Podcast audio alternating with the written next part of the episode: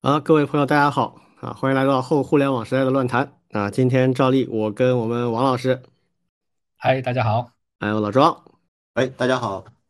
啊，在周末的下午跟大家聊聊天啊。今天上海的天气非常好啊，有将近二十度，呃，有有点暖和的不正常。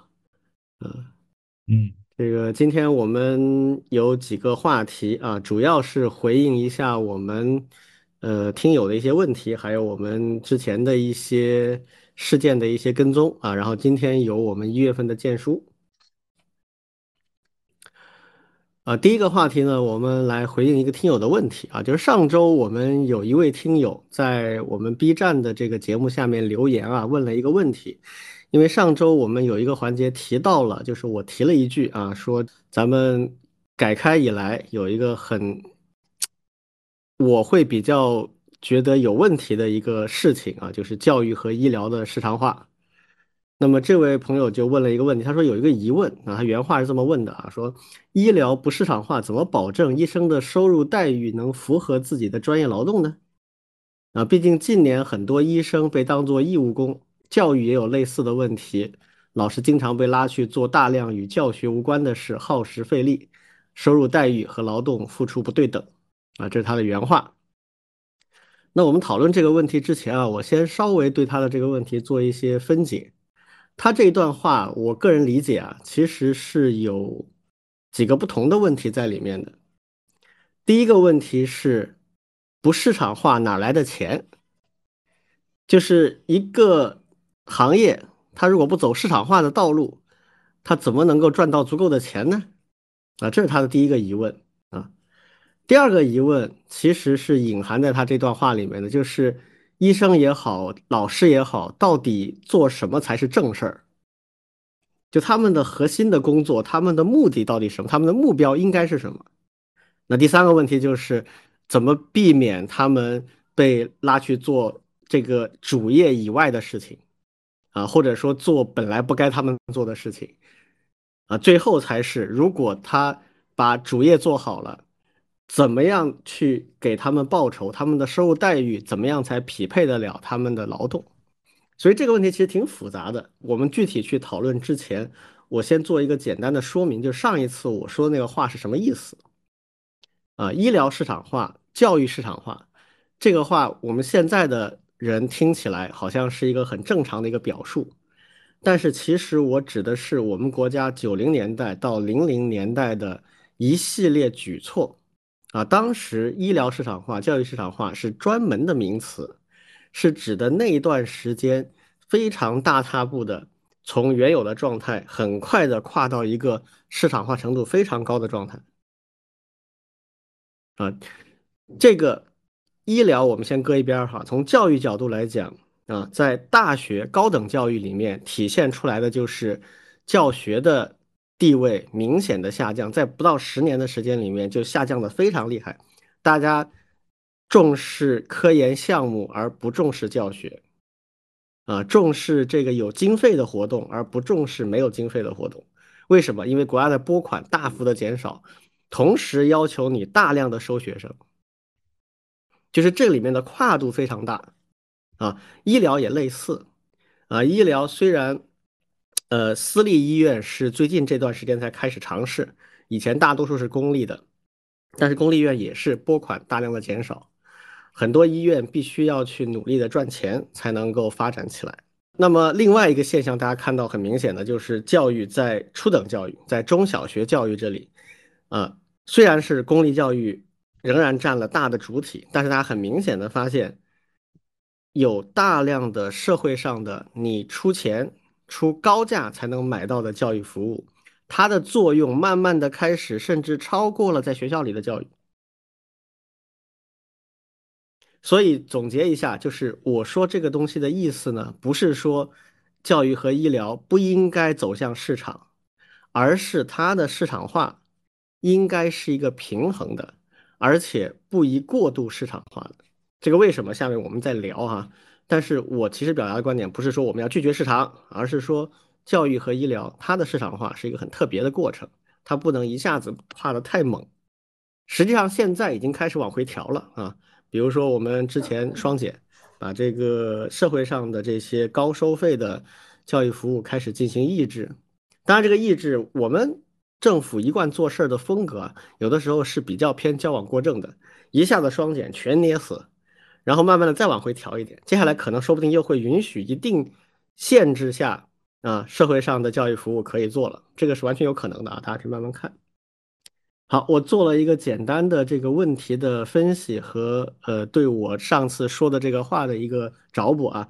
那么接下来想听听我们两位啊，王老师跟老庄，你们怎么看他的这个问题？呃，我我先试着说一下啊，我也理解一下那位听友的一个呃问题。其实呢，我们多年以来受到的西方的呃经济学的一些，尤其是这种自由主义经济学的一种。话语体系的影响，认为，呃，市场是资源配置最有效的方法。这是是不是最有效？我不知道，但是人家已经拿了诺贝尔奖了，对吧？也拿了好多诺贝尔奖了。对，芝加哥学派。对，对，就是说，呃，什么什么东西如果要分配，那么就应该利用市场来进行资源的配置。那么，照理说，有的老师好，有的老师差，肯定的。有的医生好，有的医生差，肯定的。那么我们怎么才能够保证让好的医生收入高，让特别辛苦、特别努力的、特别有有医术的医生收入高？反过来也是让差的老师、让没有水平的老师收入低。用行政命令还是用什么办法？听上去就不靠谱。那么是不是应该用市场的方式去去调整他们的收入？嗯，这个我觉得是。呃，我对这个同学的理解啊，就是市场化是用来做最优化配置的，对。但是我们现在的市场是不是做到了最优最优化配置？这是第一个疑问。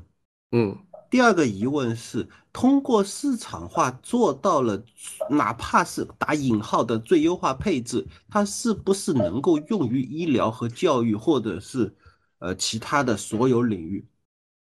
比如说。我一直在，呃，以前以前我忘了跟谁聊起过，就是在在这个社会上有几种职业是要求超高的职业道德的，对，一种是医生，一种是老师，还有一种是执法人员，就是所谓的呃警察或者是法官或者是律师，对，这些都是要有在职业道德以上的道德能力的，所以我们才会说医者父母心。啊，所以我们才会说老师是人类灵魂的工程师。为什么要给他们这么高的荣誉？就是因为我们期待他们要有超出底线以上很多的道德素养，而这些东西不可能通过市场化去评判、去提高，或者说是去评估。更有可能的是，无论是医疗还是教育，当它市场化之后，这个底线正在拉低。这个才才是我们所看到的，我们对市场化的担忧，就是它会拉低医生或者是教师，或者甚至是执法人员、法法官、律师的职业道德底线。如果真的用市场化进去搞所谓的最优化配置的话，嗯，这个是我觉得呃要回答这个问题的关键。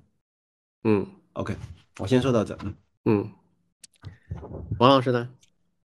嗯，对我我先说一下我比较熟悉的领域啊，对，就是学校这一块嘛。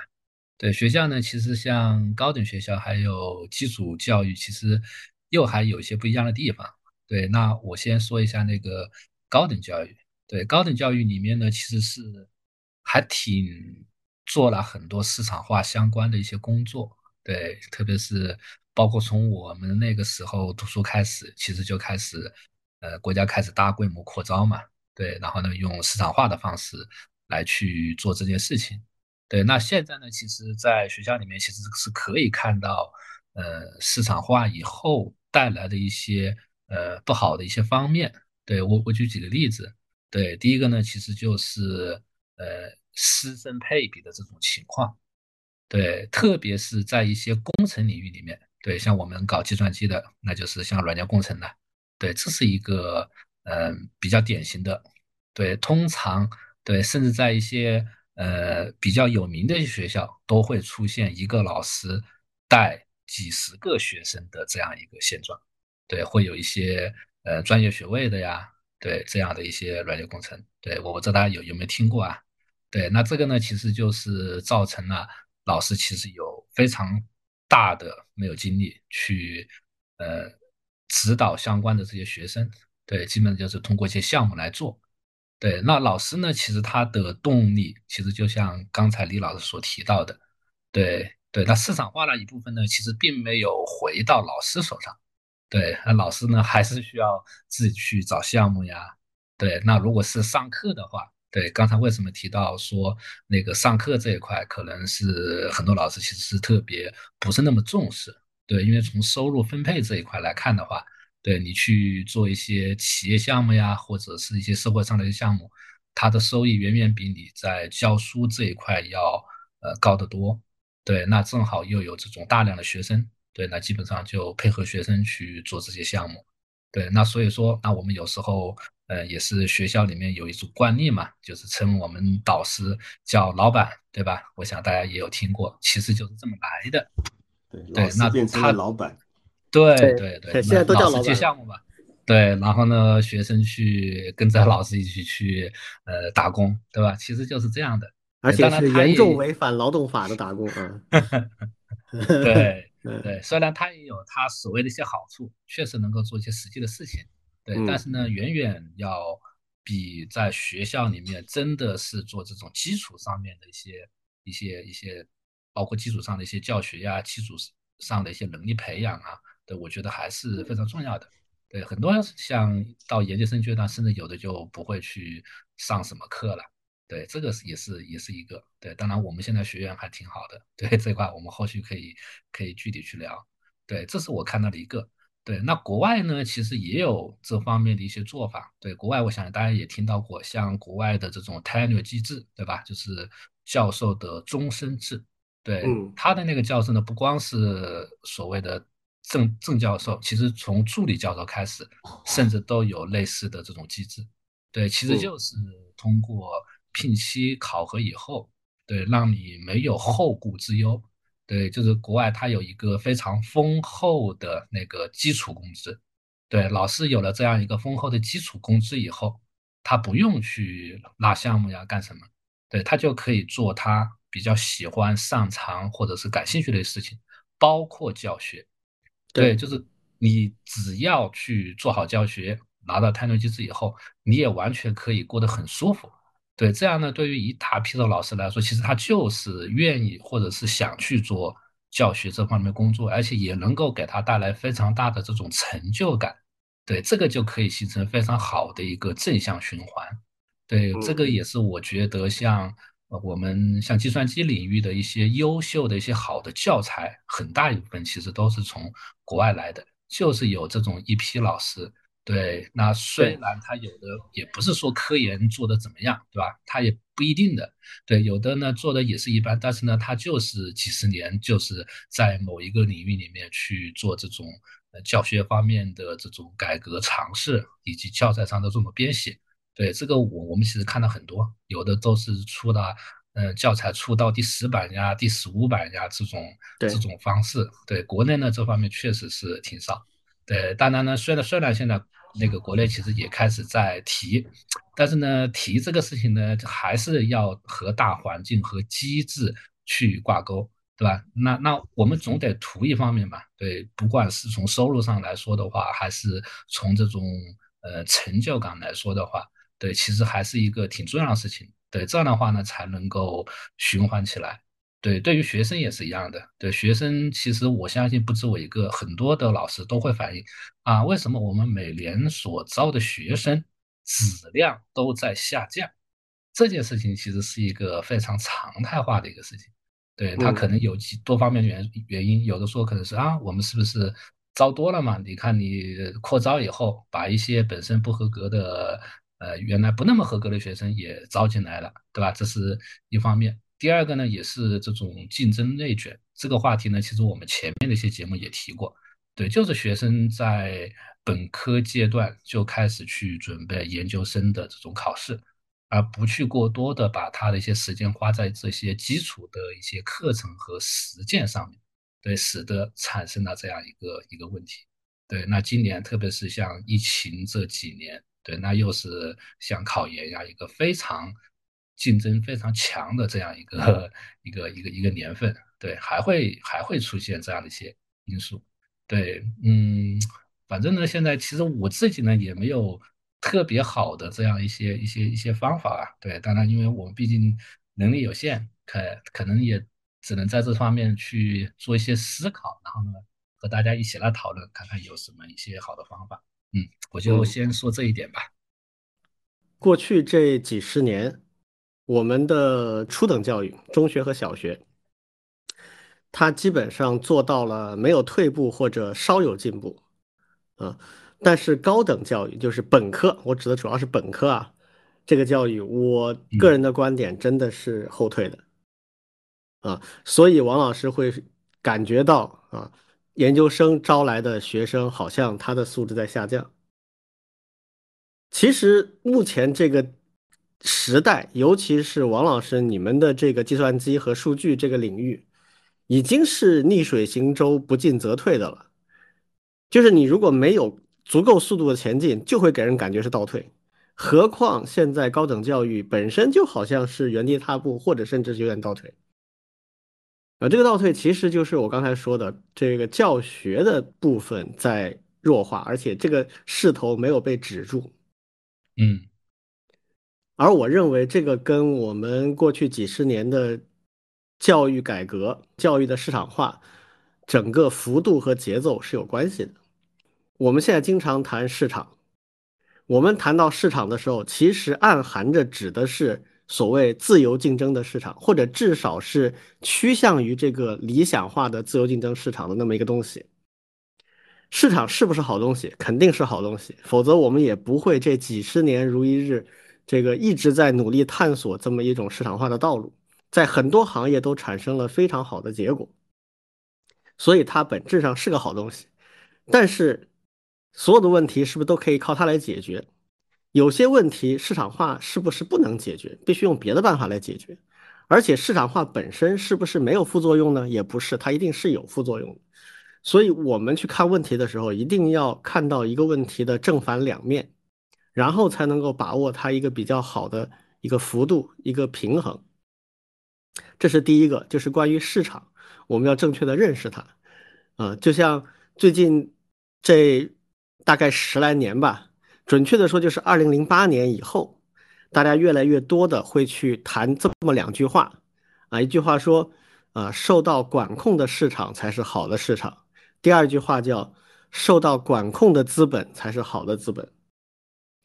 以前大家不这么看，以前大家会觉得。自由竞争的市场就是最好的，就像刚才老庄说的，这个得了无数诺贝尔奖的芝加哥学派所奉行的自由资本主义的这样的一个体系，它的经济理念就是自由竞争，能够带来自动化的市场的最优化分配。现在越来越多人在怀疑这一点，为什么怀疑这一点？其实很简单，自由资本主义、自由市场它的核心在哪里？它的最本质的特征是什么？嗯，有一个很著名的这个学者啊，就熊彼特，约瑟夫·熊彼特，他讲过一句话，他说：“自由资本主义、自由市场竞争的魅力和它的可怕之处，都在于四个字，叫‘赢者通吃’。嗯，就是赢家什么都好，那输家呢？输家就赶紧毁灭吧，这个社会不需要你，因为你是低效的。”所以，自由资本主义它的核心的底层的精神内涵其实是社达，是社会达尔文主义，就是它这个体系结构，就是我自由竞争了，优胜劣汰了，其实就是达尔文主义那一套，只不过他把它套用在人类的经济活动上，它就不像达尔文的进化论那么能够让人泰然处之了，因为毕竟我们面对的是一个个的人。而且人他是有情感、有主观能动性的。当你长期奉行这样一种自由体系的情况下，赢者通吃，输者就很惨。那么最后的结果是什么呢？就必然导致越来越严重的贫富不均和两极分化。而这种两极分化、这种分配的不公平，它必然会在社会群体当中滋生越来越多的不满的现象。这种不满的现象最终会体现为。社会的动荡或者政治的极端化，这个我们在比较穷的国家会比较容易看到政治动荡，在比较富的、比较发达的国家会看到政治的两极分化。比如像美国，一六年为什么选出 Trump，就是这种东西的一个体现。所以我们在走的这条路啊，我们讲的中特色、中国特色的社会主义，以及我们去年二十大提的中国式的现代化，里面很重要的一点就是怎么能够避免这种情况，就是我们既得到了市场的一些好处，啊，通过自由竞争、优胜劣汰，实现资源的最优化配置或者相对优化配置，但同时又要避免。逐步加大的社会分裂或者贫富不均。对外关系学院有一个教授啊，叫楚音啊，这个人呢经常说一些暴论啊，我也不是很喜欢这人，说实话。但是他有一个观点，我非常的认同，就是他说什么是好的社会治理，什么是良政。他说我们没有办法做到所有的人机会都均等啊，所有的人都完全平等一致，总有人赢有人输，这个是不可避免的。那么好的社会治理，好的良政是什么呢？就是让赢的人不要那么嚣张，让输的人不要那么悲惨，这就已经算很好了。这个这个话其实他他应该说是他翻译了那个罗尔斯的《正义论》，对，不是他自己说的，不是他自己说的，对他翻译了一遍，说成了大白话，但是意思是一模一样的。是的。这个这个观点在国内的很多学者当中已经越来越得到一种认知或者认同，我觉得也得到了我们的执政党的中央的认同。我们的贫贫富不均其实从八十年到现在是变化非常大的，啊，这个有了很大的这个恶化，但是我们正在花很大的力气去抑制它。我们已经很明确讲了，接下来十年或者几十年，啊，共同富裕是主要的命题。但共同富裕其实是很难的啦，就是呃，我们听到共同富裕，很多人一拍脑袋觉得啊，共同富裕是指我们都变得跟富人一样富，其实不是这样啊，是我们的那个方差变小啊，就是上下的这个上下限的差距变小啊，这叫共同富裕。那么怎么实现共同富裕？绝对不是靠自由市场。自由市场，我刚才说了，赢者通吃，你怎么可能共同富裕呢？啊，那必须是靠政府的调控力量，也就是各种分配以及一些相应的法规制度。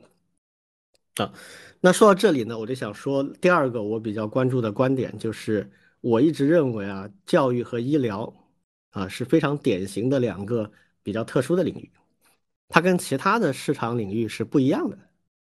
就它不能够完全看作是一个适合于放到自由市场上面去竞争的一个行业。主要原因有几个啊，第一个，教育和医疗属于政府提供的公共服务的一部分，就是我们承认，我们接受这个国家政权，并且呃依法纳税，服从这个里面的各种各样的制约。我其实是要换回一些公共服务的，这公共服务里面最重要的就是两个啊，一个是个人安全的保障，第二个是个人发展。个人安全就包含了生命，我不要被人打，我要受到法律的保护，同时我生病了有人治疗啊。发展就是我有受到教育学习，我和我的孩子，我的后后面的每一代人。所以这两个东西其实是包含了相当成分的公共服务的。当然，公共服务里最突出的是，呃，公检法呀、安全啊这个体系的，包括国防啊，这些都是最最直接的公共服务。但是稍微往下一点，其实就是教育和医疗了。这是第一个。第二个呢，就是教育和医疗是各种领域里面相对来讲。最强调公平性的领域，你比如说吃穿住行，根据你拥有的财富或者你所掌握的资源的多寡，稍微有点高高低低，其实大家是可以接受的。啊，有钱人吃的比我好，住的房子比我大，我其实觉得还行，只要我这房子能住，我吃的也还行，我还时不时能开下荤，我也觉得都不错了。但是医疗它是生死的问题，我钱少我就该死吗？那就是社会达尔文主义嘛。这个呃，虽然有很多人内心是信奉的，但其实没人敢站出来说我支持社会达尔文主义，因为它太反人道了啊。教育也是一样，如果我没有钱，我和我的孩子就没有办法接受好的教育，我们就一直翻不了身。这就是所谓的上升通道断绝。上升通道断绝对一个社会来讲是非常可怕的事情，基本上就判了死刑，就在几十年内这个社会就一定会崩溃。所以，中国几千年下来的这个呃科举到现在的高考制度，为什么是国本啊？是不能够动的，原因就在这里，就是我一定要保证一个哪怕存在一些问题，但相对仍然是公平的体系，让底层的人有上升通道，这个是不能够没有的。一旦没有，这个社会就完蛋了。嗯，所以这两个领域啊，它不是一般性的买卖。有以上的这些观点，可以推出下面的结论，就是说这两个领域绝对不能成为钱多就得到更多的服务，钱少就得到更少的服务，不能由这个来完全决定，可以有受一定的影响，但一定要保证一个基本面。所以，好的教育，啊，美国其实到今天仍然是全世界教育体系最完善，也相对来讲比较好。当然，它有它的问题啊，它的问题就是。呃，百分之九十的人根本就他认为你不需要受教育，你就一边去吧。但是他剩下的体系仍然是非常好的。他们怎么做到这一点？他是有个基基础基础保障。这个基础保障就是包括，比如说刚才呃王老师提到的这个终身教授啊，终身教职，终身教职的这批人，他就保证了教育体系里面基本的质量。这种人不会太多啊，因为他需要花很多钱去养着的。但是他们的存在就已经能够保证这一点了。那么在此之上啊，钱多的可以多一点，钱少的少一点，这个是 OK 的。那我们国家为什么没有做到像美国这样？因为我们人口基数大，而且我们想保证的那个基本面比美国也更多。美国一共三亿多人，然后他们想保障的这个受最好教育的人可能三分之一都不到。那中国十四亿人，我们希望百分之七八十都能够达到基本面。那当然，我们就更难一些，所以我一直说我们的初等教育还可以啊，至少在这方面一直都做到了。虽然也有很多问题，虽然也现在走了一些弯路啊，被强制刹车了，呃，但至少这一块儿我觉得还是基本上做到了这一点。呃，那高等教育现在的问题就比较大啊，就我们刚才也提到很多这方面的问题啊，所以这个教育和医疗领域它是比较特殊的啊。所以，我刚才聊的这个点呢，一个方面可能也比较散啊，我也不知道有没有回答这位听友的问题。但我想说的就是两点：第一，有很多关于市场和市场经济的认知误区，比如说，嗯，不市场化哪来的钱呢？啊，当然有别的办法，我收税然后再财政分配嘛，这就是钱啊。啊，这这个跟市场是效果是一样的，但它的它需要去管制的这个东西不同。啊，他需要去努力探索和优化的部分不同，呃，这个里面提到计划经济，我给大家讲一个故事，很有意思啊。你们知道最早的这个呃大数据计算是什么时候干什么的吗？就是在。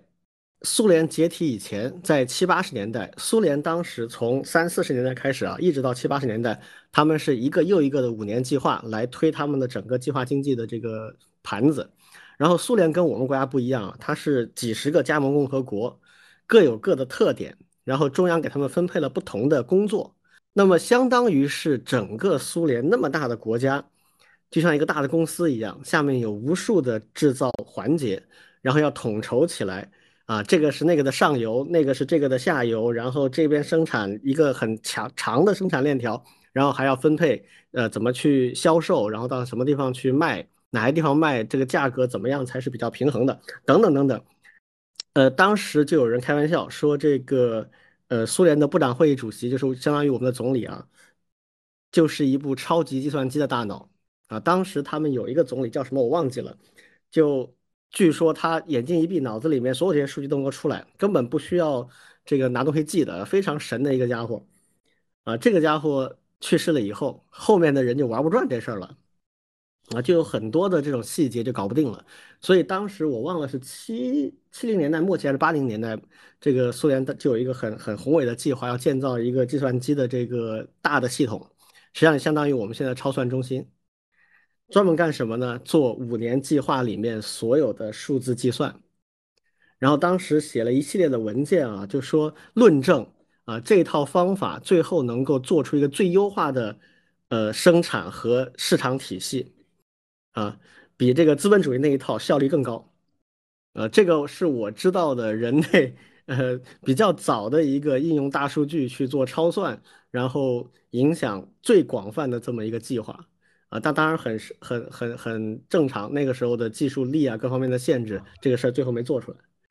啊，但是我听说啊，我们国家现在也在建这么一个系统，啊，当然可能我们现在不会完全的依赖于这个系统来做所有的事情，但是确实有非常非常多的事情可以通过这样的一种呃计算模型去做，所以大家就知道啊，就是对于经济里面所有的东西啊，市场自由市场的这个自自动化调节跟人为干预的计算模型，其实它。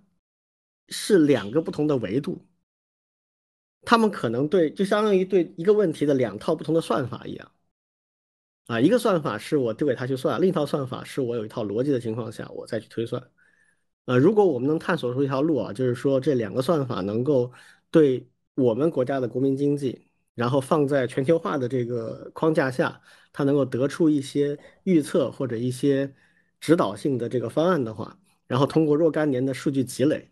说不定最后真的能出现一个新时代的，呃，国民经济的这样的一个 AI 的体系。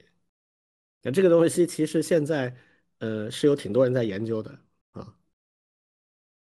我稍微补充一点，李军，你说的这个，我回头找一找那个熊杰写过一系列的文章，嗯，就是讲这个所谓的这个呃大数据支撑的计划经济的相关的一些介绍，还很有意思的，我去找一找。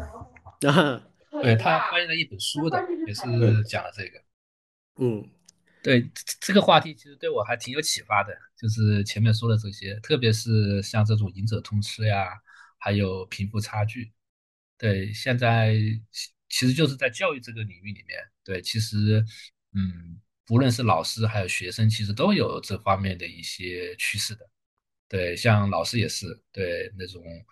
嗯，名师对吧？可还有一些研究做得好的，对，很多时候呢会占据更多的这些资源，对，以至于一些其他的老师其实很难分配，本身就很少的一些，对，还有老师对学生的这种关注，以及学生能够享受到的这种教育资源，对，也会有这样一个一个趋势。所以说我在想，是不是其实我们确实是应该大力发展。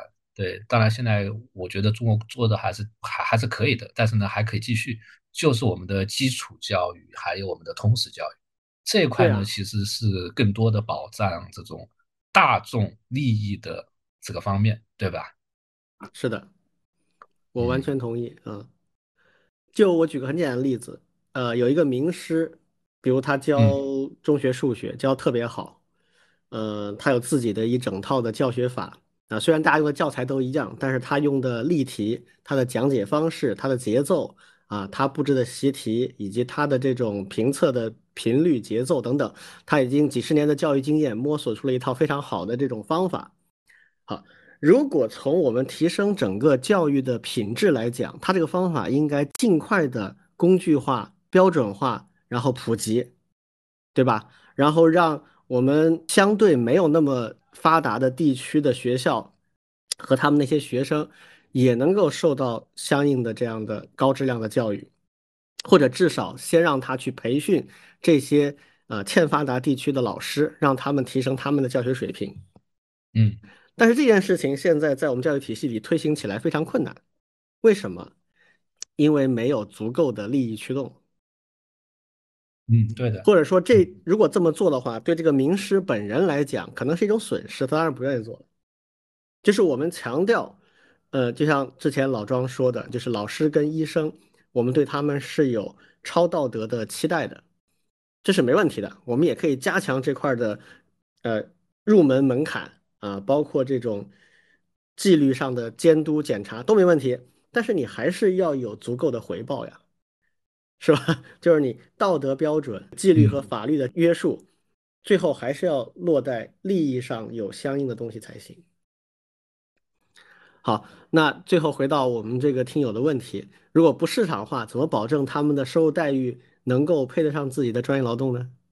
嗯，那这个就需要我们在社会财富的分配上要拿出一些办法啊，税收的转移支付这是一块儿，另一方面。不是有一些人很很有钱，他愿意付很高的价钱来得到一些高级的服务吗？那没问题啊，这些高级的服务就不能全由那些高级服务的提供者来享用了，他要去把他收到的这些高额的收入里面要分一部分出来给那些做基础工作的人，这就是所谓的二次分配啊，这个就完全依靠市场是绝对做不到的了，那所以他必须。有另外的一套东西来平衡它。OK，这个话题我们也聊了很长时间了哈。呃，当然这话题确实是一个很大的话题，而且我认为我们也只能今天是点到即止啊。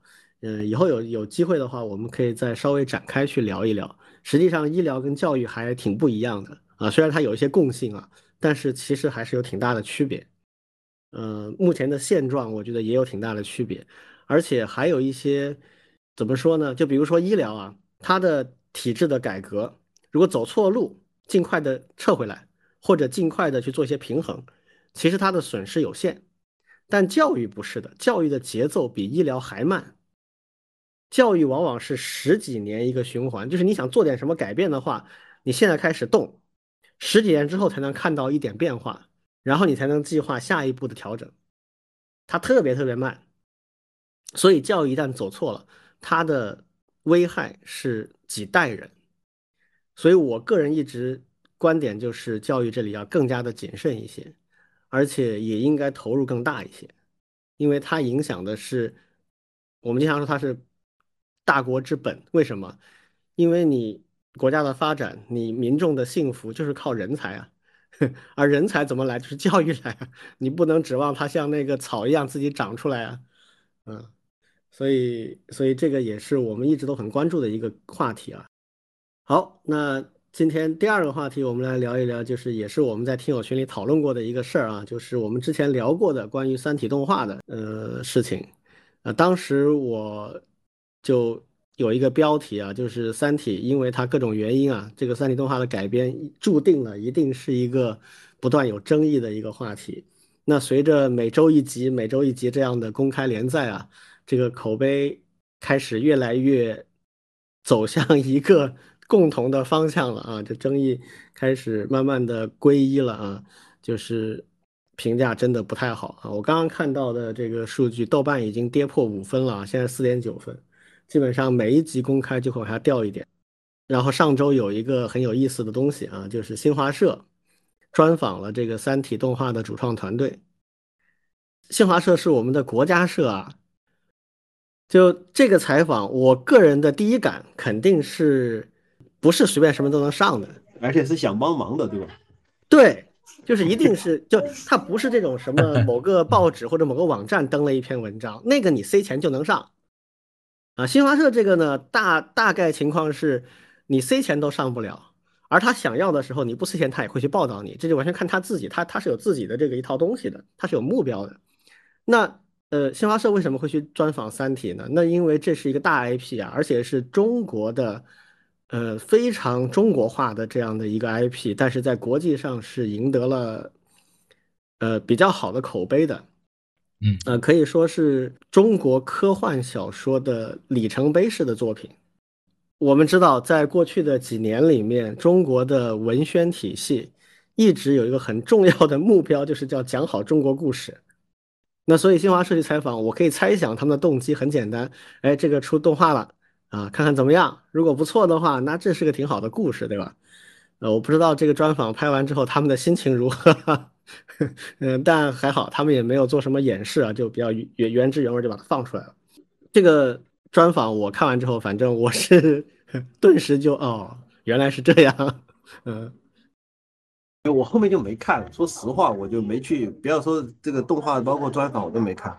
嗯，所以我我只是看了一些周边报道，反正意思就是说，完了，这个已经从这个拍的不太好，变成彻底砸掉，然后彻底完蛋，就是这个结论。至于至于后面就不需要关注了，因为已经不值得再谈了。大概我看到的是这样的言论，所以我就更没有兴趣再去了解了。嗯嗯，王老师，你后面还有接着看吗？嗯，其实没有看太多，包括我也没有看到最新的。对，其实我我也看到这个专访的，这个专访里面其实他谈了很多啥呢？谈了很多技术上的东西。嗯。对吧？说啊，我我们用了一些什么样的一些好的一些技术呀？然后呢，因为他我看他后面说，肯定有第二季啊、第三季啊，后续的一些东西。对，也说到后面的一些一些一些询问的一些计划。对，但是呢，本身对他们对《三体》本身的一些理解啊，他们的一些改变的一些思路呀，哎，其实反而和我们想的有点不太一样，对吧？嗯。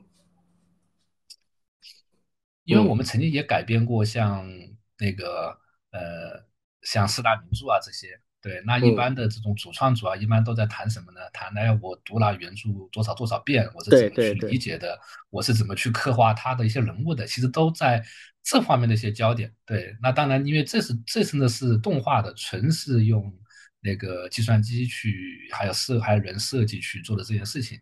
对，可能关注点不太一样。对，但是呢，这个确实，我想可能和刚才提到的这种大家不买账、不认可，我觉得是应该是有关系的。嗯，对，我觉得王老师这个这个观察非常到位啊。就是所有的改编作品，别的先不说，最重要的是两点：你对原著的理解，以及你对原作的爱，是吧？就是你你不说读个几百遍的话，你至少得发自内心的喜欢这个原著，对它有深刻的理解，你才有可能改编的好啊。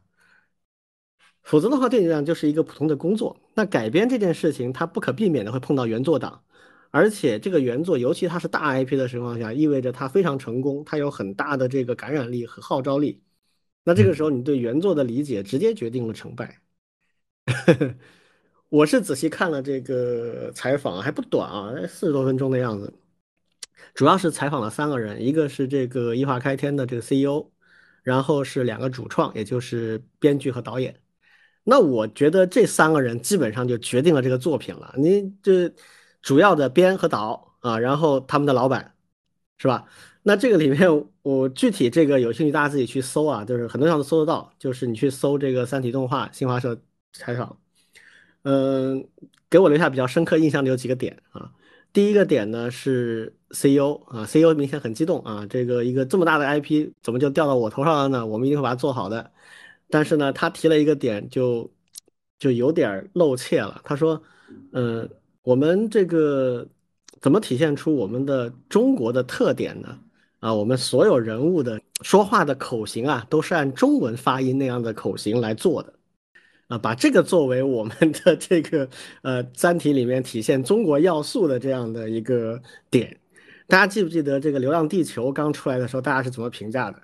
啊，当时最多人感触颇深的就是，如果是好莱坞拍的话，拯救世界就是孤胆英雄去做了，而《流浪地球》呢是全民饱和式救援，啊，这东西太中国了，对吧？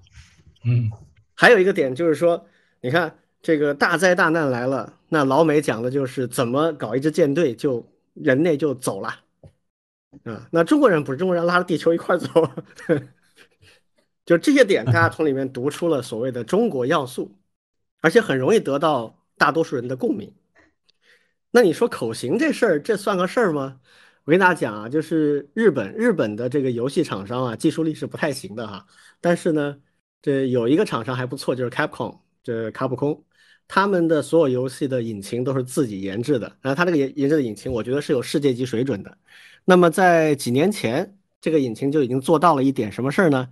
就是它可以通过设置啊，支持主流语言啊，包括英语、日语啊、中文，还有什么其他什么法语什么这东西的，通过设置就能够自动的生成这些口型。所以这件事情已经不是件事儿了。嗯，如果 CEO 是这么理解这个作品的话，那我觉得那就可想而知了哈。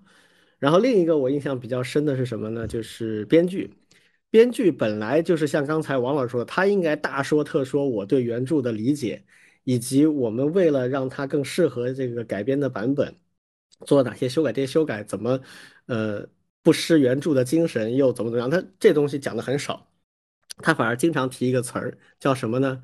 叫我们是心里装着我们的已有资产的。什么什么意思？没听懂。呃，这句话是动画行业的行话啊。他们讲的资产就是 asset，指的是什么呢？指的是团队所积累的各种各样的建模啊、贴图啊，还有这个环境啊，这样的一些，就是换句话就是可以立刻拿来用的素材。这太小家子气了吧？这个东西叫资产。他说我们在改编的时候呢，是心里装了这样的资产的。啊，那什么意思呢？就是我这家公司以前做过这样一些事儿，我现在手上有这样一些素材，啊，我要做一个，比如说类似于上海这样的大城市的建模，我可以很快做起来。于是乎，我很多场景就会放在这样的一个场景下面去描绘。这是你一个编剧该想的事儿吗？嗯，所以听到这个，我觉得完了，这这就肯定完蛋了啊！所以为什么说到处透着一个穷字啊？有传闻说，这个赛艇动画版 B 站投资了两个亿人民币。啊，两个亿人民币什么概念？我给大家举个例子就知道了。呃，这两年最成功的创新的动画作品，毫无疑问是 Netflix 投资的那个《爱死机》啊，《Love Death Robots》。嗯。那么它的成本到底怎么样？是一个没有公开的事情啊。但有人推算过，我看过一篇文章，一个呃业界的一个专家，他去推算，他说。像爱死机这样啊，有十几个各地的 studio 来做，各有各的风格，所以它的每一集的成本肯定是差别很大的。那有的会很贵，有的会相对便宜一些，这个很正常。他说，但是平均下来，大概一个尺度是可以估算出来的。他认为平均下来什么状态呢？大概一分钟十万美金。好，那么《三体》是十五集，每集三十分钟，四百五十分钟。如果每一集是十万美金的话，就是四千五百万美金。四千五百万美金换算成人民币，大概三个亿人民币。啊，这是 Netflix 的标准。按中国的标准，我砍一半是正常的。嗯，所以你要问我的话，我觉得两亿人民币是够的。但为什么现在到处都透这个穷字呢？这钱一定没花在正道上啊！这这是我我个人的一个这个无责任猜想啊，至少不算特别的抠，那就是大致上差不多，肯定不富裕，但是也不是特别窘迫。那你做成现在这样子，还从编剧这里开始就想着省钱的话，那这玩意儿一定有问题。然后就是这位导演啊，这位导演后来都已经到被人肉扒出他的。完整的受教育历历史的这样的程度了啊，非常非常年轻的一个导演，而且他的表述当中可以充分体现出他既没有认真的读过《三体》，也更不是怎么太欣赏这个《三体》，还说了一些比较业余的话，比如我在听友群里面 提到过的啊，他说他说我们这个制作难度还是很大的，为什么很大呢？呃，因为刘先生啊，他他不是说大刘啊，他说刘先生啊，他写这本书的时候呢，他是塑造的一个比较。啊，宏伟的一个世界观，所以他的文字是不连贯的。这句话其实说的不对啊，他本来想表达的意思，我猜应该是表述的场景和故事，并不是一个线性的连续的表述。呃，他可能是这个意思啊，这跟文字不连贯是两码事儿啊。然后他又说了一个说，这只能证明他自己是跳着读的吧？对，其实《三体》整个叙事的结构还是挺流畅的。而且依我的看法，不算最难改编的那种原作了，因为它里面很多还是叙事的。有些呃科幻作品，比如说美国有一个华人写的那个一些短篇小说集，叫叫什么那那个我一时忘记了，就是《Arrival》那个降临那个电影的原作的那个那个人，他写的很多科幻作品是非常意识流的，他没什么叙事，它是一种意念型的，那玩意儿更不知道怎么改。然后他说。而我们这些影视作品呢，往往都是线性的叙事，嗯，呃，这个这个就你像我这种最喜欢看非线性叙事电影的，我就觉得特别不服啊。这个像嗯像 像那个 像诺兰这种特别喜欢拍非线性叙事的导演，他也会非常不服啊。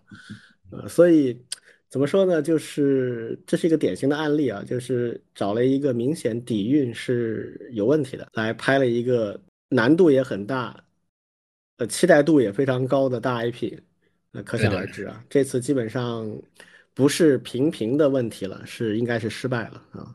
好，这个我们也不继续鞭尸了，反正就这样了。嗯，啊，最后我们来讲几个最近的关于 ChatGPT 的新闻的汇编啊。ChatGPT 的这个余波啊，一直都还没有平息啊。它虽然从最开始的这个经验和赞叹，到后面慢慢开始发现一些问题啊，然后开始期待它未来的升级和变化。嗯，但一直以来对这个行业的影响还是方方面面都产生了巨大的影响。近期又有几个新闻跟它有关，我们来简单的跟大家汇报一下。第一个呢是有人做了一个叫 GPT Zero 的软件，这软件干嘛的呢？就是专门用来识别一篇文章是人写的还是 ChatGPT 写的。就是魔高一尺，道高一丈嘛，以后就一直不停的两边都得升级，对没完了这个事情。对，而且之前 AI 的这个体系里面本来就有一个很出名的东西，就是 GAN 嘛，就生成对抗网络。所谓生成对对抗网络，就是一边是生成网络，一边是对抗网络。生成网络来生成一些东西，对抗网络来判断这是不是生成的，还是人做的。呃，最早这个东西是图片，然后视频，然后现在开始文本了。我还没有具体去试过，我不知道这个 GPT Zero 能做到啥程度。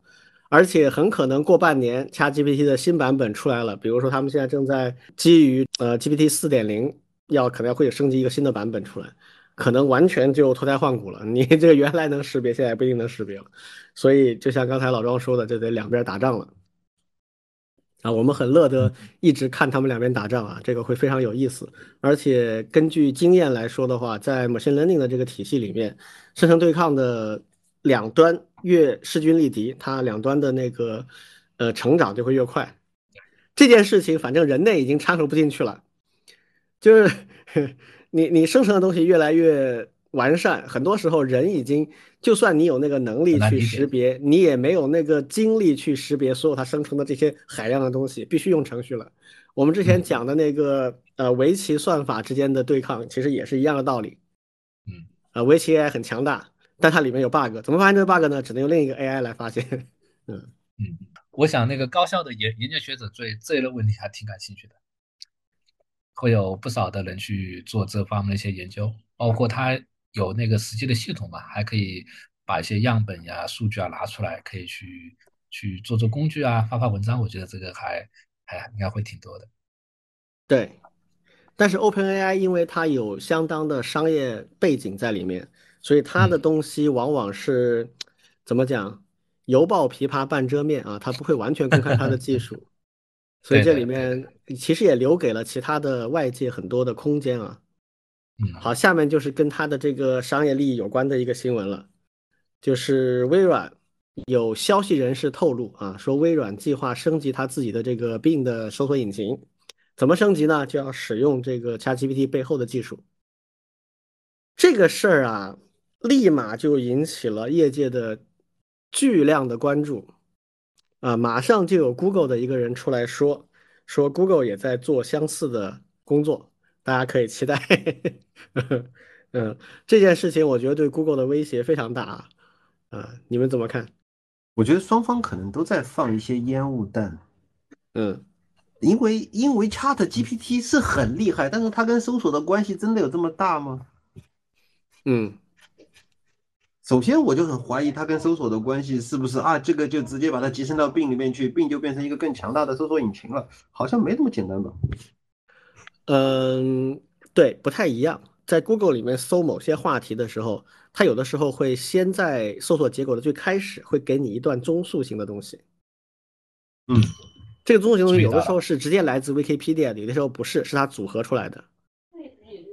比如说你搜索一个乐队啊，一个摇滚乐队，它会给出这个乐队它是一个什么，它是哪哪个国家的，什么风格的，有哪几个主要成员，然后给出它的，比如说，嗯，Spotify 上的这个链接，Wikipedia 的链接，然后下面还有它的重要的一些专辑的那个链接，就相当于它生成了一个中速。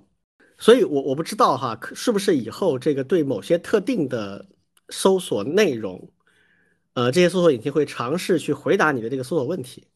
然后这个问题里给出它的相应的文献的链接，如果能做到这点的话，它的我们知道我们现在用搜索引擎，其实很多时间会花在搜索结果的筛选排查上。筛选，对的，对的。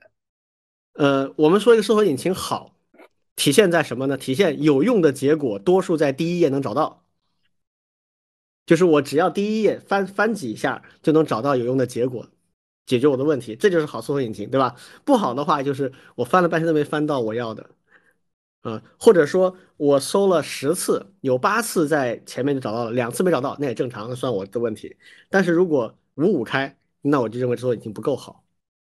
所以是不是呃，因为 ChatGPT 背后一定有相应的知识关联这样的一些逻辑在里面，这些逻辑是不是可以用来提升这个搜索体验啊？我不知道啊，但是他们是。肯定是往这方在走，嗯，如果这个产生了一些划时代的变化的话，我们假定哈，如果 Bing 的搜索引擎给出这样一些结果，说不定真的是有换代级的效果，这个对 Google 威胁很大啊，嗯，非常非常大。Google 直到今天也没有找到一个能替代或者不叫替代，呃，平衡它的搜索广告的这个收入的办法。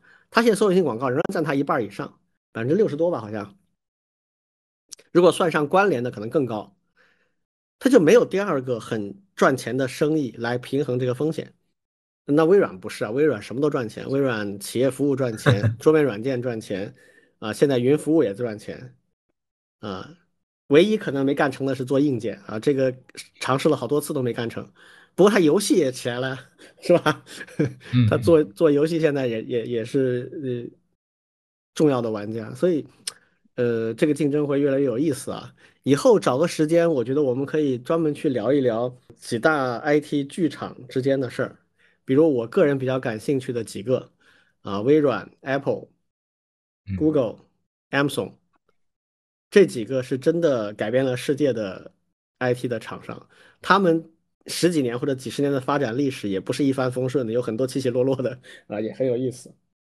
对我对这块其实非常关注的，对，因为像学术界其实曾经有一个研究方向，就是在搜索引擎里面叫做语义搜索引擎 （semantic web search）。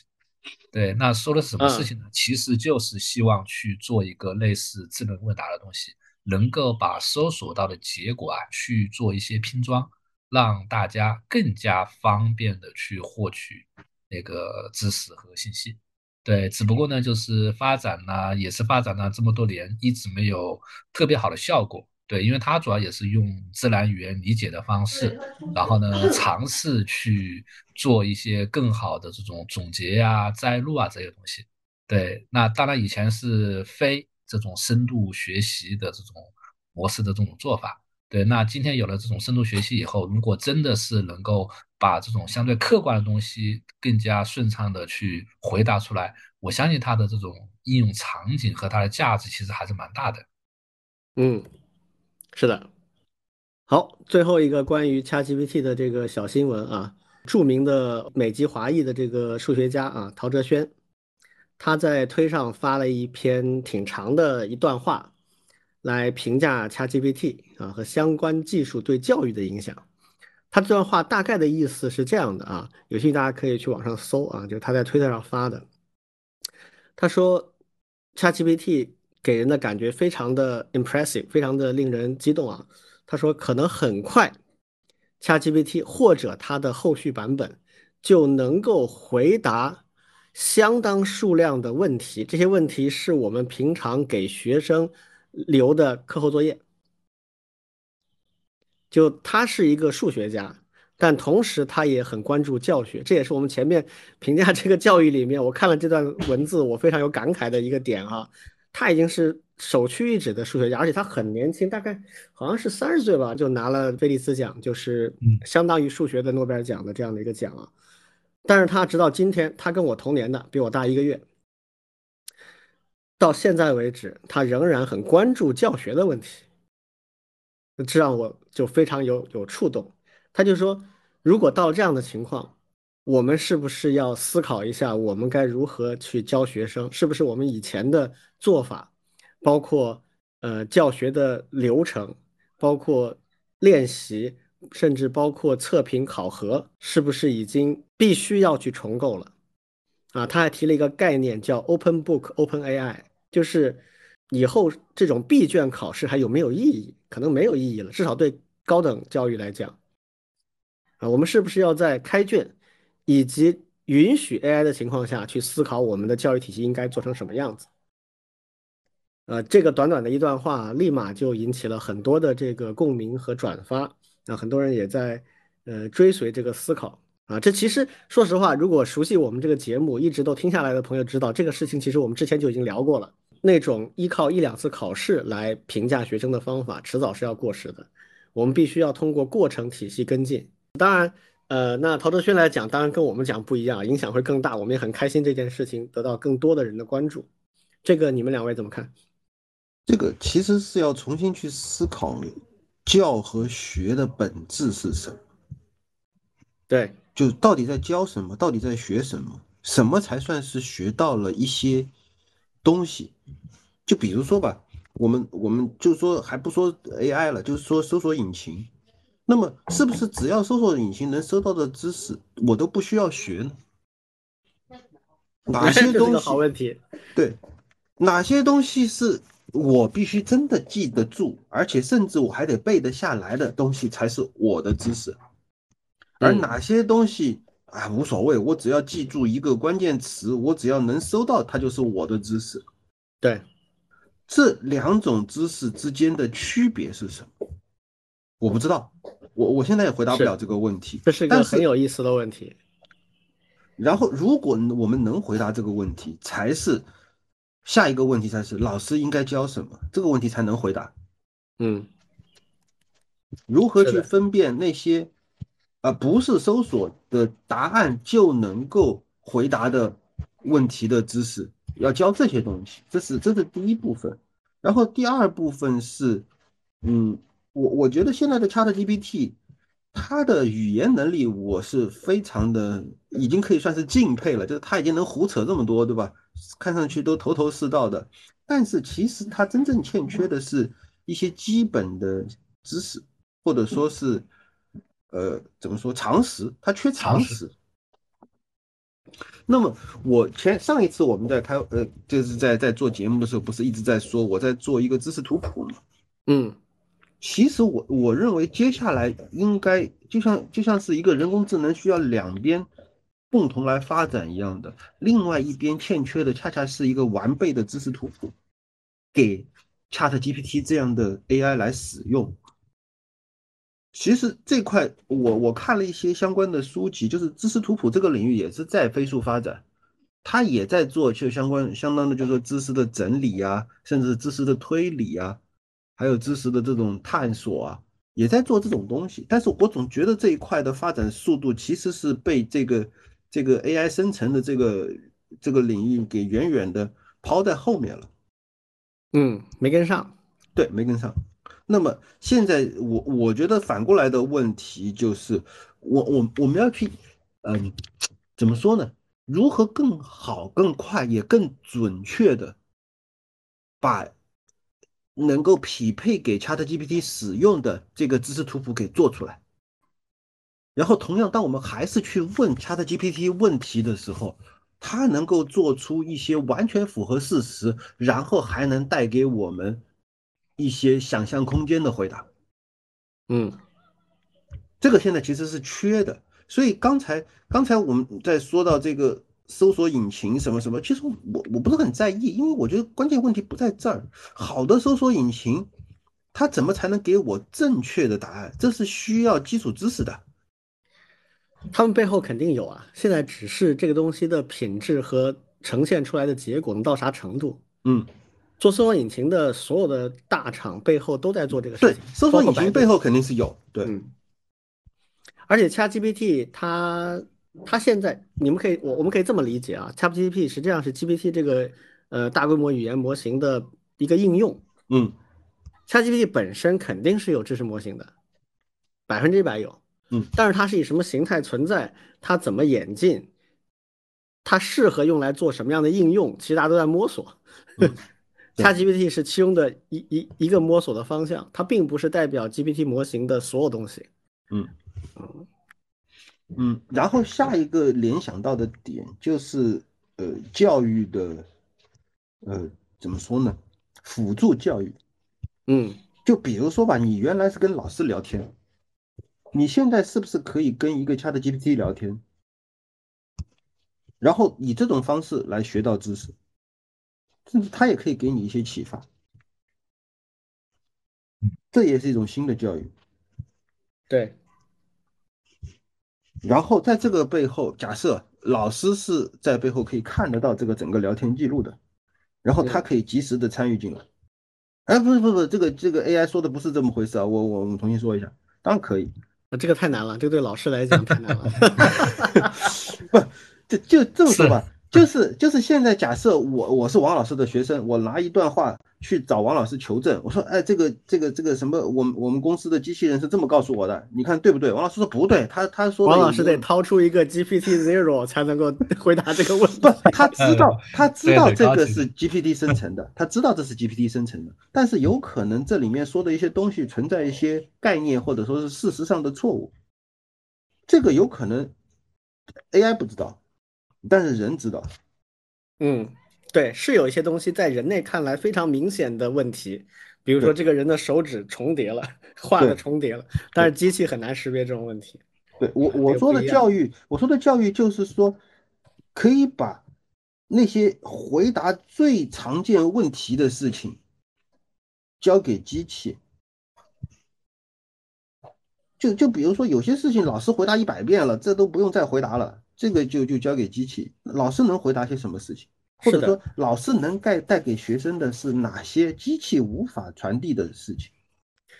如果要做教育辅助的 AI 的话，我觉得它的那个语料啊是要精心挑选的，嗯就是得从教育领域里面抽取一些高权重内容。嗯，但教育体系，说实话，就是我个人的感触啊，不光是中国，国外也一样，美国也一样，还是相当相当传统的，嗯哼，对数字化程度非常低。根本没想过这些事儿。嗯，口传身教，嗯然后纸质的东西占了压倒多数，嗯，大部分东西是没有数字化的，是。这个给我们 AI 的工作带来了巨大的困难啊。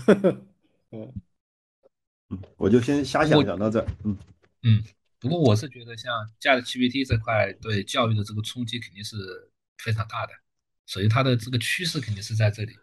对，第二个呢，其实包括我们最近这几天啊，像那个呃智能教育这一块，也也是一个研究方向，像我们学校这一块也是挺关注的。对，然后搞教育的人其实也会搬出这个东西。对，但是呢，他们感觉更多的像是狼来了。对，其实就是会发现很多老师其实现在在学校里面课堂上面做的很大一部分事情，确实是已经可以被这种工具去做取代。对啊，对，其实可悲的地我。对我还现在想象那个场景就是计算器，对，就是我们现在其实很多的一些课程，当它不是以考你计算能力为主的时候，你是可以带计算器进去的，对吧？对对，它是用来去算呀。对，这个 Chat GPT 呢，其实某种程度上也可以这么去看。对，当你不是去考察这种基础知识的时候，是在一些其他的一些更加专业或者是一些高阶的课程里面时候，你是可以带一个 Chat GPT 去的，然后去做你的作业。这个呢，其实就是我理解的唐炫哲说的，像那个 Open Book 呀、OpenAI 呀这种方式，在这样一个工具的前提下面，哎，我们的课程应该教什么，应该怎么对教？，没错。那这个事情其实对于老师来说的这个挑战，那真的是太大了。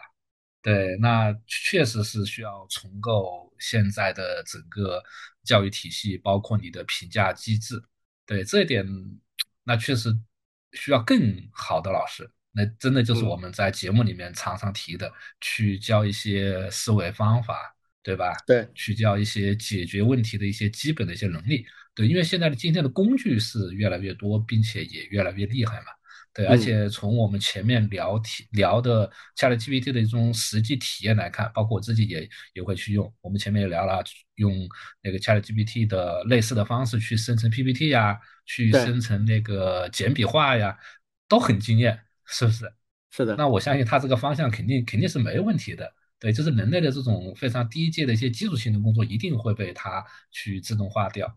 对，那这个时候我们的学生，我们的以后的那个年轻人应该怎么做？这个我觉得还是蛮值得思考的。那后面嗯甚至后面我们可以专门来谈谈这个，其实都是可以的。对，简单的说啊，我之前曾经不止一次的提过啊，就是我认为教育正在面临一个巨大的调整期，或者叫做转折期。那教育已经有太多年没有大的变化了，这个太嗯多年不是几十年的概念啊，是上千年，就是千年以来知识习得的这个体系，就是把知识传授给学生。以这个为目标的教育占了绝对的优势。中国古代还有一些领域强调所谓的心法。什么叫心法？就是我不教你知识，我教你悟性。这个一直都有，而且中国经常有一些这种奇葩出现，但是太少数了。绝大部分还是以知识习得。然后在五四以后，我们的教育体系又受到西方的非常大的影响。我们五四那一代的教育家们基本上全盘接受了整个西方的知识习得的这样的体系，这个当然没错。但是到今天，这个到了一个要变化的点了，就是教授知识变得不再重要了，重要的是教授能力。在可见的未来，这个可见未来，我个人认为十年以内，我们会碰到一个工具，就是你只要问他一般性的问题，他都快速的给出你要的答案。就是回答刚才老庄问的那个问题，是不是我所有能搜到的知识我都不需要学？我倾向于这个答案百分之八十是一个正面的肯定的答案，就是确实不需要学了。就是十年之内，我们可能就会看到一个工具，你问他任何问题，他至少八九成的概率给出你一个非常严谨而且很精简的答案。那这个时候，我们作为人，是不是就没有价值了呢？不是的，有很多东西仍然只有我们才能做，那就是一些创造性的思维方法。我们去分析现实世界的问题，然后我们去给出解决方案的模型构架。这个解决方案里面的每一个组件都可能有现成的解决方案，但是怎么用好它啊，需要一些知识。这些知识你完全可以借助工具来实现。但是前面那个过程，分析问题、建模，然后探索这个解决方案的不断迭代、不断的优化，这个过程仍然人类会是主导。所以，呃，包括我之前提过的 MIT 的那个新工科教育改革，它也是这个理论，就是我们要从教授知识转变为教授能力。好，这个东西说起来简单，实际上做起来非常的有挑战。我们人类现在面临很多挑战和机遇，在各个领域，什么核聚变啦，什么人工智能啦，嗯、什么太空技术啦，在几乎所有的这些挑战当中，我都对中国非常有信心。我觉得我们至少是第一梯队，不说是第一名的话，啊，第一梯队里面我们有一些就能赢，有一些至少能够跟别人差不多。唯独这个教育的体系的改革，我觉得我们以前有差距，而在这一次的变革当中，很可能我们差距会变大。这是我现在比较悲观的一个地方，就是在所有的领域里面，其他的我都觉得啊、我我我们我们中国人现在已经是啊、第四次工业革命，我们已经站在门口了，是最有竞争力的一批。但唯独这个教育的，我真的觉得现在问题很大。很有可能经历这一波之后，我们的差距更大了，嗯，所以急呀、这个这一定得 做点什么啊。嗯，很有挑战。好，这个我们也以后找时间来再展开聊吧。我们今天时间大概要超了啊，下面还有荐书的环节。嗯，啊，我们下面就进入新年一月份的荐书啊，今天我先来讲吧。好，我我今天给大家推荐一下李敖的书啊。李敖实际上因为这个人啊，他虽然是大陆出生，然后在台湾长大的，但是一直大陆对他的评价都挺高的，因为这个人他说白了，他是以中国人自居的，而且他有很强的大中华文明的这样的传统的意识，而且他也是大一统的概念。所以在呃台独氛围越来越强的台湾是非常不容易的，所以大陆这边其实也一直都非常赞许，也也非常的嗯给他面子啊，应该这么说。早在九九年和两千年就有我们叫做中国友谊出版公司啊，这个是这个公司现在名气已经没那么大了，但是在八九十年代名气非常大，因为那个时候中国刚刚开放，绝大部分从海外进口的书籍都是通过友谊来进的，当时就出了《李敖大全集》四十卷。这个《李敖大全四十卷》原来是台湾出版的，然后经过改编，重新的编排啊，在大陆出版。然后一零年又再版了一一次。我现在手上的版本就是一零年的。那有什么区别呢？九九年、两千年出版的那个版本，删了大概有一百四十多万字。有上百篇的文章和段落，然后在二零一零年的时候，绝大部分都恢复了。它这个整个四十卷大概就一千多万字吧，大概百分之十啊，在第一个版本里是删掉的，但是在一零年的时候就恢复了。所以顺便说一句啊，有很多人他总是觉得，哎呀，过去那个年代好像比现在更好啊。其实多多数情况下都是这个岁月滤镜啊，其实没有这回事啊，就是我们很多东西都是在不断往前走的。一零年这个版本基本上就跟台湾区别不大了，甚至有些部分还更新更多一点。呃，有兴趣的朋友可以去扫一下这个四十卷，然后看标题，哪些标题是你感兴趣的啊，你就可以买来读一读。李敖的文字非常容易读。那今天我想跟大家推荐的呢是其中的一卷啊，第十四卷叫《传统下的独白》。李敖有非常多的东西啊，但很多是大部头。我为什么推荐这一段呢？因为我知道现在这个时代人们读书不容易啊，啊，去从头到尾很仔细的读一本大部头真的不容易，不是每个人都能像老庄那样的。这个很多很多情况下就是拿起来看一看啊，过会儿又放下了，回头有兴趣再拿起来看一看。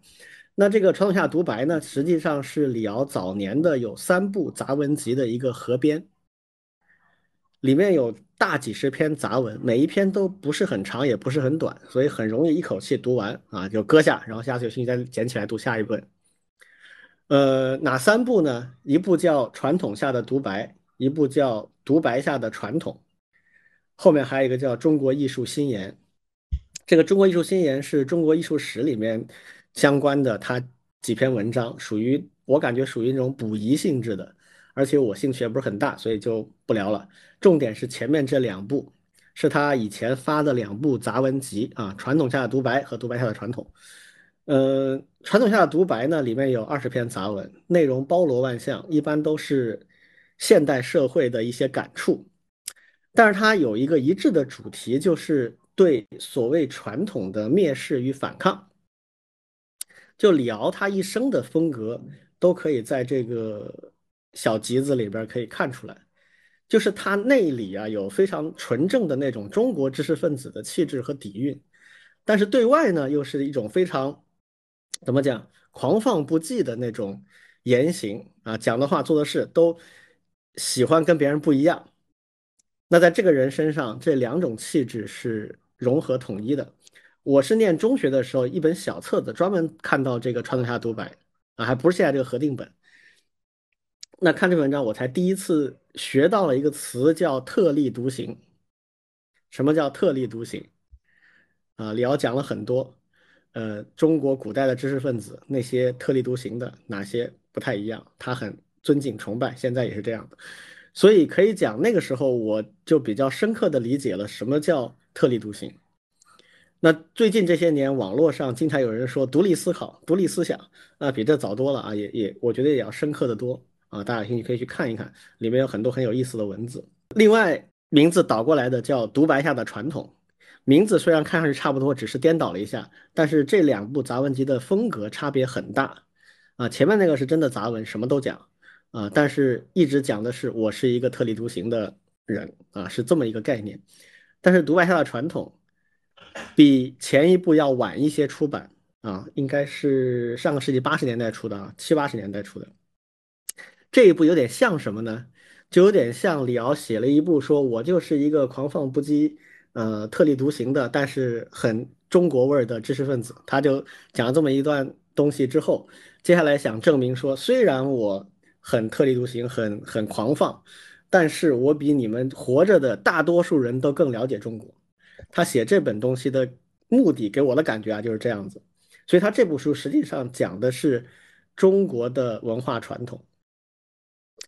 他有一个序言啊，他里面专门讲了，他说我写这个独白下的传统，就是为了帮助中国人了解中国，帮助非中国人不要再误解中国。他说中国太大了，像像这个古书里讲的南岳大兽，就是大象啊啊，这个任何人都只能看到一块儿，盲人摸象，很难看到中国文化的全景。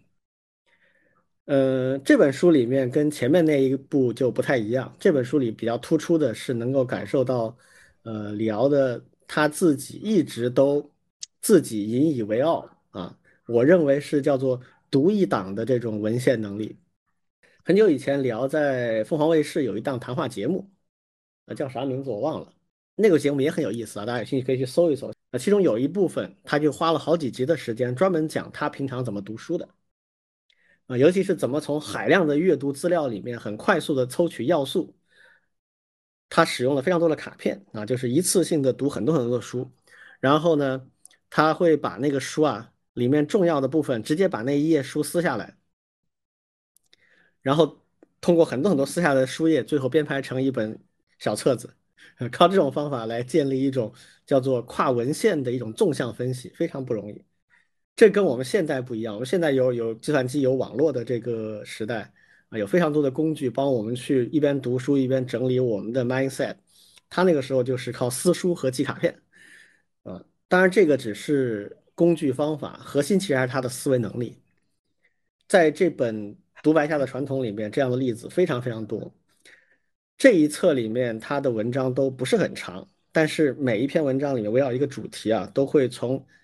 几千年的文献资料里面抽取出有共性的那些东西，然后最终贯穿成一个主题。看上去不长的文章，但其实我觉得里面功底是非常深的。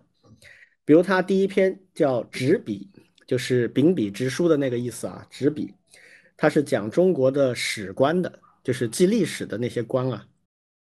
这些记历史的官员，他是怎么工作的？他怎么看待历史？实际上表达的是中国传统文化里面的历史观，啊，这个涉及到从春秋战国到后面很长时间的各种各样的事件，啊，非常有意思，啊，第二篇叫避讳，就是讲我们哎这个不能提皇帝的名字啊啊等等，所谓为尊者讳，就是那些呃长者那些尊者，我们尊敬的人，我们必要的时候要为他们撒点小谎。啊，这个是呃孔子讲的。也是中国传统文化里面一个很有意思的点，这一点呢，呃，东西方的差异就特别大。比如说老外，他们如果特别尊敬一个人，他就把他的名字反复用啊，比如华盛顿啊，美国的国父，有华盛顿州，有华盛顿特区，有很多华盛顿的街道雕像，是吧？那中国其实从来不这样，中国这个呃伟人尊者一般名字都不提的。当然，在五四运动之后，中国也开始有一些改变了。啊，比如我们都有中山公园了啊，纪念这个孙中山先生。但是，对我们还活着的或者比较近的一些领袖，我们仍然很少去提他的名字。啊，比如我们到处很多地方都有毛主席的这个雕像，但是从来没有毛主席录。所以这个呃，仍然是东西方文化里面很有差别的一个地方，而且非常的冲突。尤其在最近这几十年，我们全球化之后，这样的文化冲突其实是越来越多的。呃，我们应该认知到这个里面，它其实只是文化冲突，它是人类多样性的一种体现。后面还有，比如第三篇叫《鉴争》啊，讲的是中国的言官制度，这个也很有意思。他讲中国知识分子，就是中国的知识分子，他不是简单的说我做做学问就完了，他是讲修齐治平的啊，修身齐家治国平天下，你一个知识分子凭什么治国平天下？难道知识分子都那么幼稚吗？其实不是的。呃，我们历史上知识分子，优秀的知识分子其实都很很清楚，治国平天下最终靠的是什么？靠的是武力，是力量。就像我们之前讲的，这个世界运行的基本法则，它底层就是力量。一流的知识分子绝对清楚，但是知识分子有自己的追求，就是见争文化，就是我看到不对的，我要说啊，说到你改为止，为此付出生命都在所不惜啊。这个是中国的谏官或者叫言官制度的一个很很有意思的一个特色。那有人可能说这样的人少啊，呃，没没问题，这这样的人有，比如所有的知识分子里面百分之十是这样的就够了，呃，历史往往就是这些人创造的。那后面还有一些比较轻松的话题啊，讲中国的酒文化、音乐传统啊、大家族文化等等。总之就是像我刚才说的，比较非常适合随时拿起来读一读的那种感觉啊。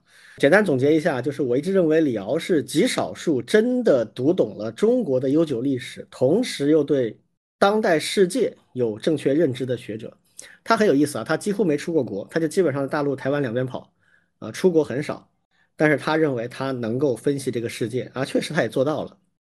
他同时具备几种我认为顶级的能力啊，阅读量、信息整理和归纳啊，尤其在前网络时代，然后洞察力，然后顶级的语言文字能力，还有非常重要的就是他建立在中国文明，尤其是这么长历史和文化视野上，同时又非常端正和坚定的那种历史观。所以这些是。这个人很有意思的地方，而这些东西在这一部不算很长的杂文集里面都能体会到，而且还比较有趣吧。所以他那个全集啊，我有他那个全集，很大部头的，但只有这一本啊，是一直跟着我走了很久了。好，这个是我今天荐书的内容。那下面我来说嘞，我第二个。好，对我今天荐的书呢，其实是也算算是一个工具书了。对，其实前面我们。提过包括数学家的思维模式，对吧？也提过像社会学家呀、经济学家呀。对，今天推荐的这本书呢是开发者思维。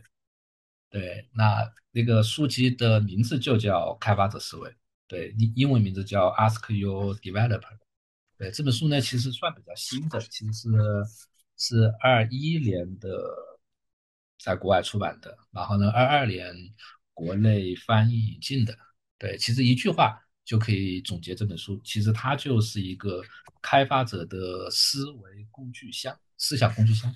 对，其实就是说的这件事情。对，然后这本书呢，其实结构上呢也是比较清晰的。其实是说了三大部分。对，第一件第一大部分呢，其实是讲软件。对，就是说为什么软件现在这么重要。第二个呢，其实就是书中的主角，软件是有人开发出来的嘛。对，那这一群人呢，就叫开发者。对，那第二部分呢，就是说开发者他是什么样的特性，怎么样去激励开发者，对，怎么样去培养开发者。对，这是第二块。第三块呢，其实就是讲组织了，就是像企业，对，就是组织，你如果想更好的发展，对，你是怎么样去帮助开发者成功？对，进而使得自己去成功，给他们提供好的环境呀，给他们提供好的基础设施呀。对，这是这本书里面其实就讲了这三点。对，那我为什么那个推荐这本书呢？对，其实呢，听过我们的节目的同学，那个我想大家都就会比较清楚。对，因为我们是讲的后互联网时代嘛。对，其实就是一个正在数字化转型的世界。对，那这三年疫情以后。整个世界的这种数字化的这种进程呀，还是会越来越快。对，所以说呢，像书里面的呃第一部分，对，其实就是两个章节。对，第一个章节呢，其实就是讲的软件的价值。对，它其实表达了一个观点，就是以后所有的行业企业或多或少都是软件企业，就是软件在这个企业里面所承担的这种价值输出的部分。是会越来越大，对，那互联网就不用说了，那是全这种软件驱动的，对，其他的也是。那我们今天所看到的，像这种无人驾驶啊，传统的汽车公司啊，对，汽车其实最重要的一些核心竞争力，越来越多的都是在软件这一块。对，那进而呢引出了他另外一个论论点，对，就是所有的企业都需要自己去构建软件。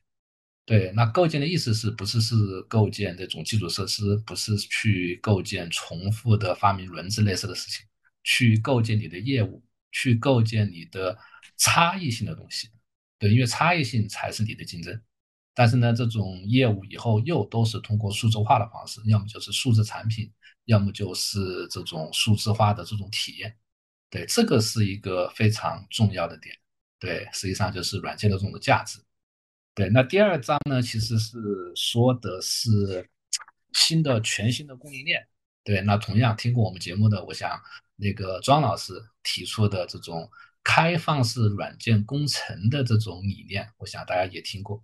对，实际上也是在说现在的做软件的这种模式，其实跟以前是完全不一样的了。对，现在做软件更多的都会用一些已有的一些组件。对，那实际上它是从整个全新的软件供应链的角度去说的，对他分析了软件的历史，然后呢，引出了现在最主流的一个东西，就是软件的构建块，要么就是类似开源的组件，要么要么就是一些 API 的这种组件，对一个企业也好，一个组织也好，实际上是通过这种方式，再加上一些业务代码去提供它的这种业务价值。对它其实第一部分前两章其实就主要讲这件事情。对，当我看完前两章的时候，对，是我比较喜欢的，对，也是我比较所关心的一些问题。很多问题呢，其实是能够得到了一些解答。毕竟它里面呢也用了很多的一些例子。对，国外的书籍里面其实很多一些例子，包括那个嗯，李老师刚才所提到的，我们后面可能也会去分析一些这种互联网的这种大的一些 IT 企业，对不对？那这些呢，也是它里面的一些例子的一些来源。对，第二部分呢，其实就是做这种开发者。对，其实也是整个书的一个核心。对，就是我们今天究竟应该怎么样去看待开发者这样一个角色？对，实际上就是说，我们开发者因为软件的重要性，因为构建软件的模式重重新起了非常大的变化。开发者今天的能力和它的价值实际上是越来越多的，对，甚至一个企业的创新业务很多都会由开发者来驱动。当然，这件事情又会对开发者本身有非常大的一个要求。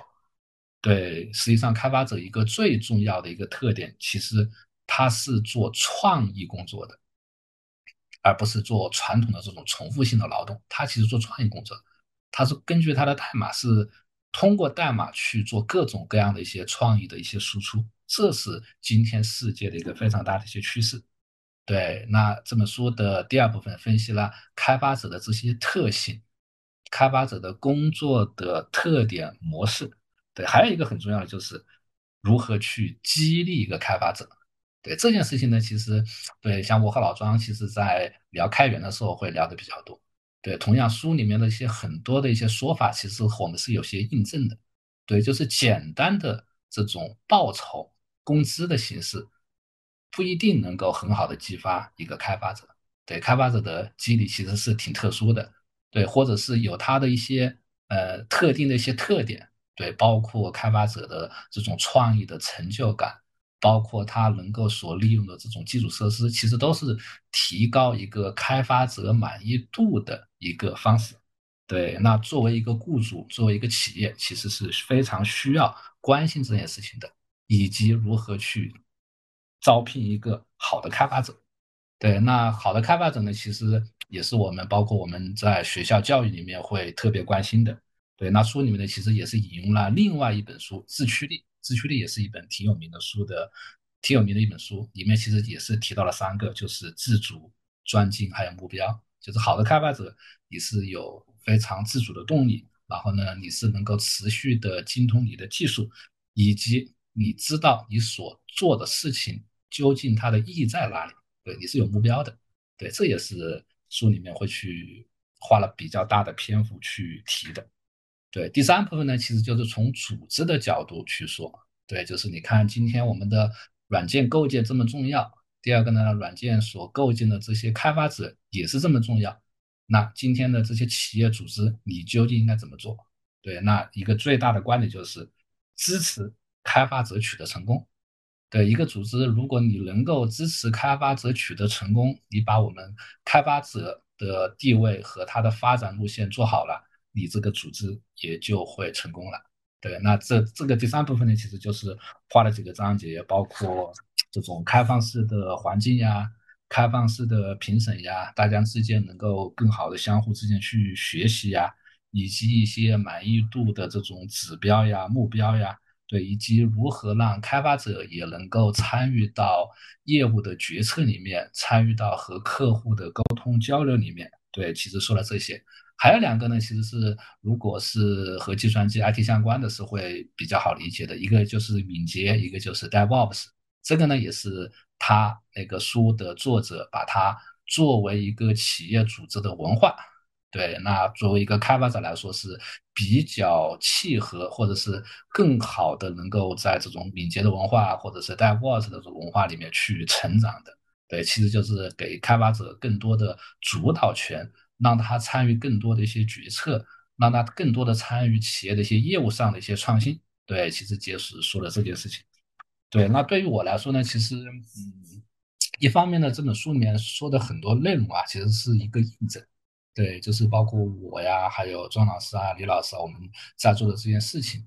对，第二个呢，其实也会对我，比如说在学校里面如何去做我的课程建设和培养学生，其实也会起到非常多的一些启发。对，特别是我们最近的这几期话题，其实都会。高度的涉及到我们的学校教育究竟应该怎么办，对不对？那对，那从我们的角度来看的话，因为我们培养的大部分的同学其实就是一个开发者，对，那这个开发者究竟在学校里面应该去追求什么事情？对，其实从这本书里面呢，或多或少也可以去找一些答案，再加上和我们今天节目的话题其实也是有很好的结合。对，特别是在这种越来越多的这种智能化的工具，特别越来越多的这种开源的组件，这种开放的 API 能够被我们普通的人去使用，或者是更好使用的时候，我们究竟应该去培养我们的什么能力？是不是应该去，比如说自主性，比如说持续的学习、持续的精通，以及你有更好的这种目标、目标感。能够判断你所做的事情，以及判断什么样的事情更有意义，对，是是不是应该在更多这样的事情上面去花一些时间，对，以及这个书里面所强调的一个核心，开发者的思维，对，那我想这是对我的一个启发，对，也是推荐给大家吧，嗯，那呃，我来开启这个二零二三年的第一个月的当月荐书啊。这这本书其实我是在去年读的，而且已经读了挺长时间了，但是觉得还是挺适合推荐给大家。这本书的名字叫《当下的启蒙》，它的作者是史蒂芬平克。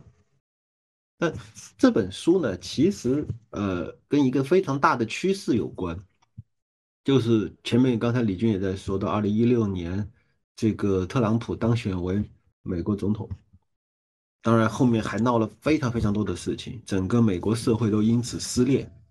其实呢，在史蒂芬平克作为专家来说，他所感受到的是一种，呃，整个社会对于专家、对于社会进步的不信任，对于甚至是对于整个启蒙的反对，就就是那种，嗯，反智主义盛行。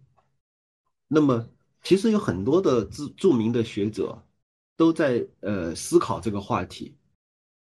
刚才在说到就是呃在说到教育的时候，其实有有一本书是另外一位著名的学者是研究政治学的，他还专门写了呃那个书作者名字我忘记了，书名就叫做《精英的傲慢》，讲的就是说因为精英主义盛行。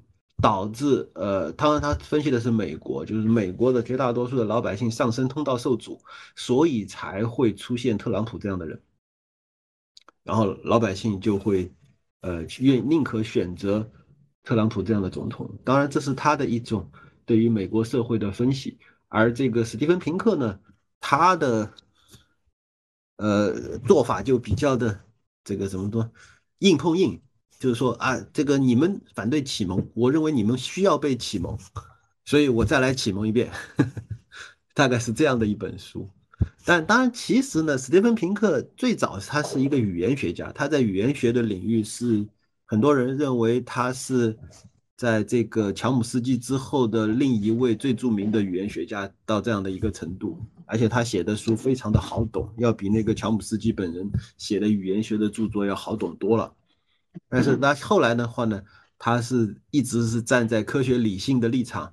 写了很多的书，其中其实我今天在推荐这本书之前，我很犹豫，在两本书当中选，后来决定选《当下的启蒙》，另外一本书叫做《人性中的善良天使》。其实这两本书啊，也是他写的，也是他写的，对。只不过呃，《人性中的善良天使》豆瓣评分八点六，《当下的启蒙》豆瓣评分八点零，一个是二零一五年，一个是二零一八年，但是我推荐的是二零一八年的。呃，这本书，而且其实，呃，这本书这两本书当中有很多的这个重叠的部分，因为它的整个的叙事逻辑是一样的，就是人类社会一直在进步，已经从呃原始社会从蒙昧走到了今天，我们只取得了这么大这么大的进步，为什么你们就不理解呢？你们还觉得自己没过得很好？他他讲的一个总总的逻辑是这样。当然，当下的启蒙这本书的话呢，它还是分了三部分啊。第一部分其实就讨论了启蒙运动的四大理念：什么是理性，什么是科学，什么是人文主义，以及呃什么算是进步，来来讨论这些话题。而且的话呢，他也去分析反启蒙的思想是怎么回事，有一些比较流行的反启蒙主义的思想，比如说啊，说启蒙是西方的。不适用于其他的东方或者是非西方国家，而且的话呢，也有人说啊，这个呃理性不重要，关键还是要虔诚的信仰。还有呢，这个比如说说这个国家民族啊是超越于个体的。还有呢，就是嗯，这个环境问题就是因为这个启蒙运动搞搞出来的。还有呢，说这个启蒙运动导致了西方的衰落。还有科学是当代社会的困境的祸根等等，他就一个一个的反驳，就是说这些都是呃不了解什么叫启蒙，不了解什么是科学理性，所以才会有这样的一些所谓的反启蒙的思想。然后接下来的第二部分，他就开始抛大量大量的数据，就是统计数据，各种各样的数据，比如说人均寿命，呃，战争减少。呃，这个死亡率下降，犯罪率下降，呃，经济怎么怎么样上升，呃，人的收入是怎么怎么样上升，幸福程度诸如此类，全都是数据，而且整个的这个社会，他就不断的用东西来论证，就是这个社会越来越和平，越来越安全，越来越民主，越来越平等，都在变好，整个世界都在变好。他举了那么多多那么多例子，最后。想要告诉你的就是，你们到底在担心啥？